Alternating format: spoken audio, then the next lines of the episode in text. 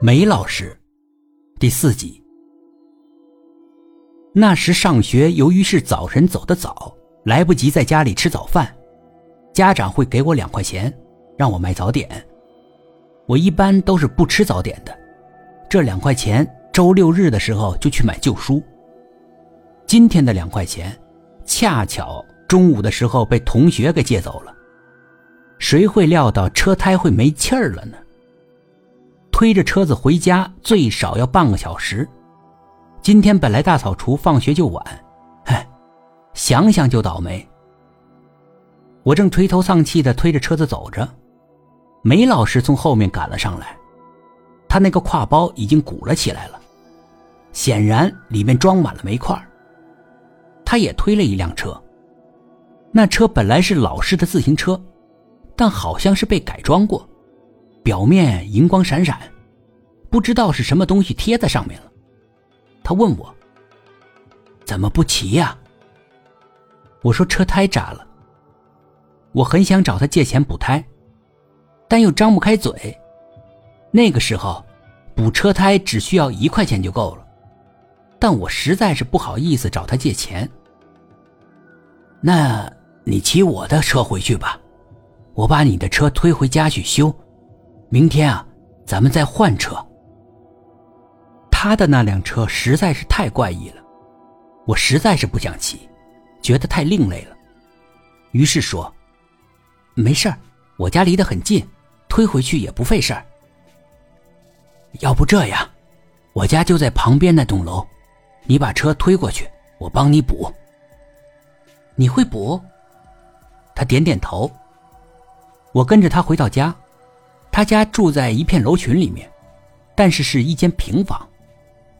自己围了一个院子，院子里有很多架子，一看就是自己制作的，没有上漆，有点类似鞋架。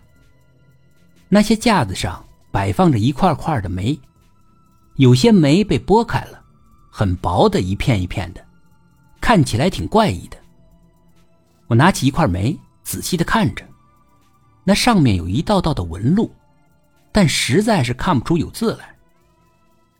他把我的自行车放在院子里平放着，然后他像其他的修车人一样，拔出内胎，直接用嘴吹起来，蘸了唾沫检查哪里有漏气的，找到漏气点，他用了一种不知道什么胶水，黑色的，抹在了漏气的地方，然后把车胎装回去，用气筒打气。这就行了。